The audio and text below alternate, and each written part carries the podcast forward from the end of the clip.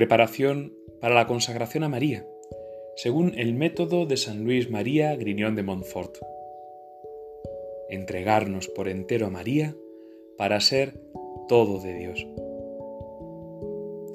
Continuamos en el itinerario de San Luis María Griñón de Montfort dentro de los doce preliminares días que nos disponen a renunciar al espíritu del mundo y adherirnos al espíritu verdadero de Dios, el espíritu que habitó en María como en un templo predilecto, el Espíritu Santo que habita en nosotros como templos suyos y que debemos acoger y dejar obrar en nuestro interior.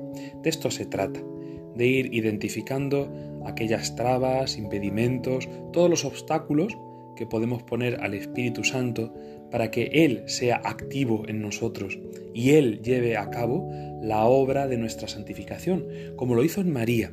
Por eso nos queremos entregar a María, porque ella se entregó por entero al Espíritu Santo.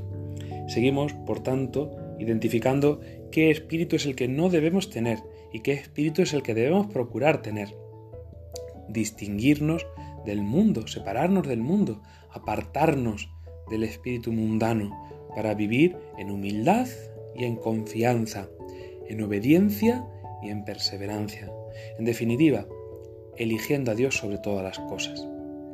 Por eso, en este día, San Luis María Griñón de Montfort nos propone meditar sobre el capítulo décimo del libro tercero de la imitación de Cristo. Dice así, En despreciando el mundo, dulce cosa es servir a Dios. Otra vez hablaré, Señor, ahora, y no callaré. Diré en los oídos de mi Dios, mi Señor y mi Rey que está en los cielos. Oh Señor, cuán grande es la abundancia de tu dulzura que escondiste para los que te temen. Pero, ¿qué eres para los que te aman? ¿Qué para los que te sirven de todo corazón? Verdaderamente es inefable la dulzura de tu contemplación, la cual das a los que te aman.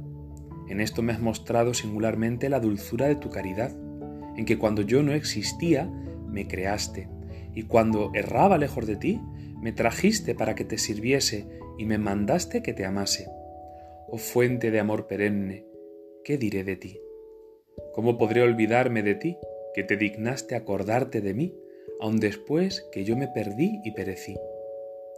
Sobre toda esperanza usaste de, mi de misericordia con tu siervo, y sobre todo merecimiento me diste tu gracia y amistad. ¿Qué te devolveré yo por esta gracia? Porque no se concede a todos que dejadas todas las cosas renuncien al mundo y escojan vida retirada.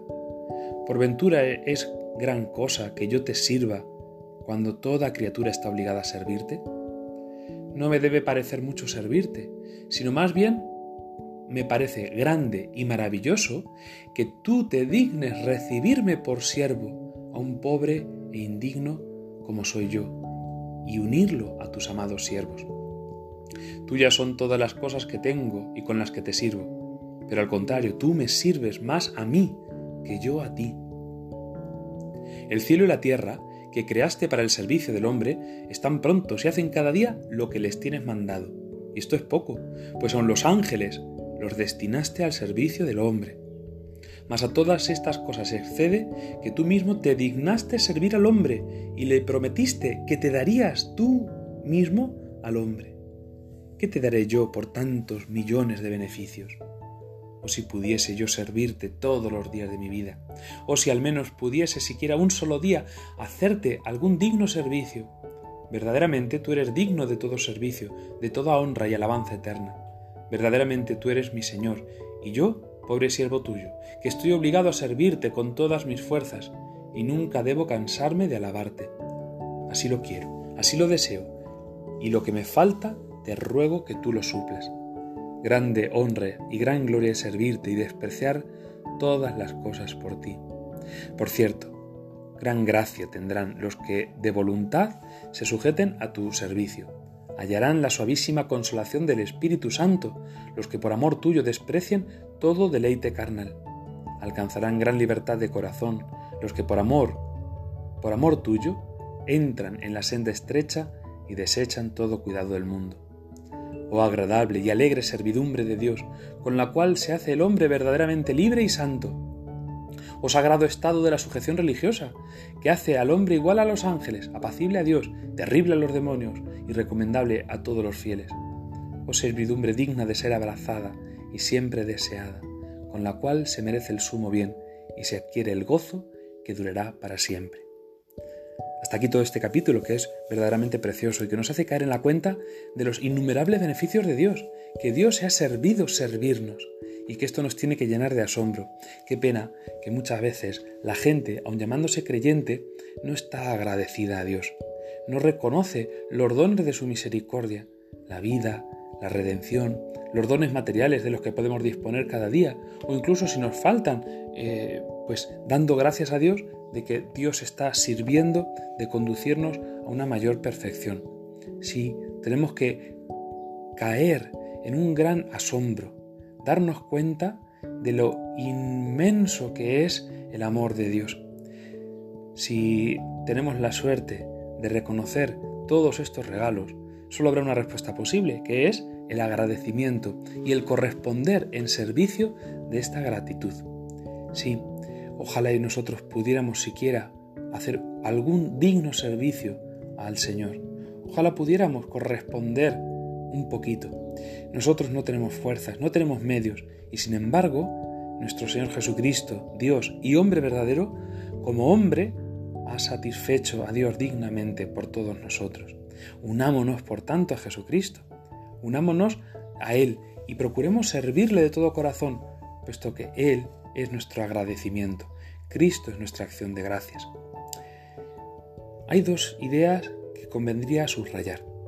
La primera es que dice en la imitación de Cristo, hallarán suavísima consolación del Espíritu Santo los que por amor tuyo desprecien todo deleite carnal. Esto es una gran enseñanza de la vida espiritual, que cuanto más somos capaces de despreciar las cosas materiales, más nos consuela Dios. Y por eso lo vemos en la vida religiosa, lo vemos en, monjes y, y en monjas, en sacerdotes, en misioneros, que no teniendo nada, que teniendo muy poco, apenas para subsistir, que estando muy desprendidos de las cosas de este mundo, qué alegría tan grande tienen.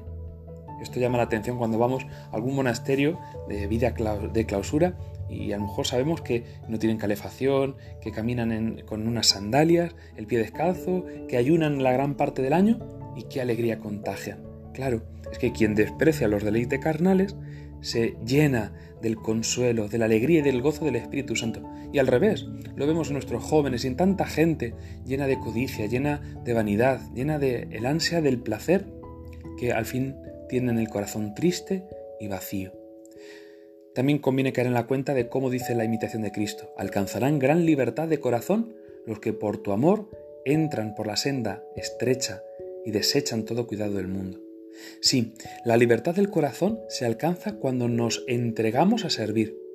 Esto es una paradoja, que parece que es más libre el que hace lo que le da la gana, y es justamente al contrario. El que más se sujeta, el que más quiere entregarse por amor a Dios y a los demás, más libre es.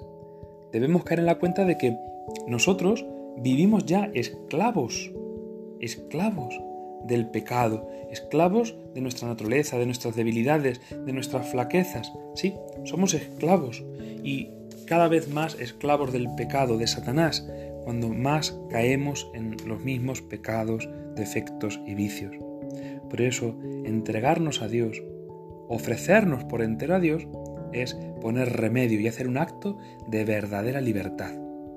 Digamos con San Ildefonso de Toledo, yo soy tu esclavo, Señor, porque soy el hijo de tu esclava, soy esclavo de la esclava de mi Señor. Y así gocemos en libertad y gocemos del consuelo del Espíritu Santo, porque nada tenemos más grande que ser de Dios en las manos de María. Bendigamos al Señor y demos gracias, porque a través de María nos vienen todos los dones. Démosle gloria al Señor y hagámonos nosotros también resplandor de su gloria, haciendo morada en nuestro corazón del Espíritu Santo. Dios te salve María, templo y sagrario de la Santísima Trinidad. Dios te salve María, en tu corazón inmaculado, que eres, has sido desposada con el Espíritu Santo. Te pedimos que ese mismo Espíritu venga a nosotros, tú que eres poderosa intercesora. Ave María Purísima, sin pecado concebida.